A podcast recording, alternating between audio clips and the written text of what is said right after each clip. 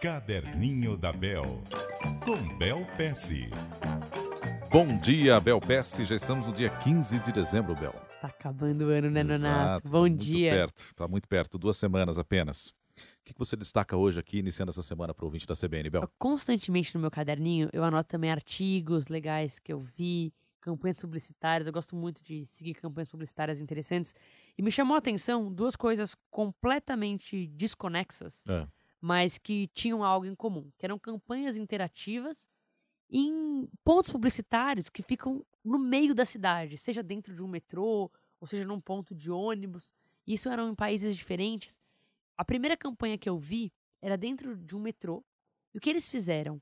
Conseguiram colocar alguns sensores dentro da propaganda para saber quando o trem estava chegando. Aham. E daí, quando o trem chegava, tinha uma mulher, né, um vídeo de uma mulher, só que os cabelos voavam no trem. E parecia que ia ser uma propaganda de shampoo. Inclusive, era uma resposta a uma propaganda de shampoo que foi parecida com isso.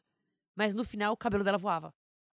E era uma campanha né, de visibilidade em relação ao câncer para ajudar pessoas que perderam o cabelo. E ela ficava careca nesse vídeo. Exato. Depois que o trem saía, o cabelo todo dela voava, né? Ela não tinha, era uma peruca. Isso era um. Eu vi uma segunda campanha também que era bem impactante para mostrar uma mensagem, né? Eram em pontos de ônibus da cidade. E imagina que aonde deveria estar uma propaganda, estava na verdade uma foto bem perfeita, quase transparente Aham. do fundo. Então, para quem via de longe, parecia que não tinha nada lá, que era a continuação da rua.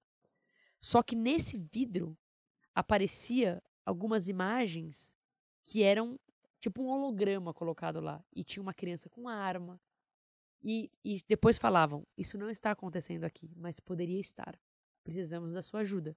Só que eram imagens super chocantes de coisas que acontecem, que sim, não está lá do nosso lado, mas poderia estar num outro ponto de ônibus perto de lá. Só que o contexto ficava super impactante, porque parecia que estava naquele momento ali E- contigo. E você aproveita esse momento de impacto para fazer com que as pessoas possam refletir sobre o determinado tema. Exato, eu acabei marcando no meu caderninho algumas coisas. Primeiro, o quanto você pode pegar uma experiência interativa para causar esse impacto de maneira positiva, Uhum. para levantar alguma mensagem, né?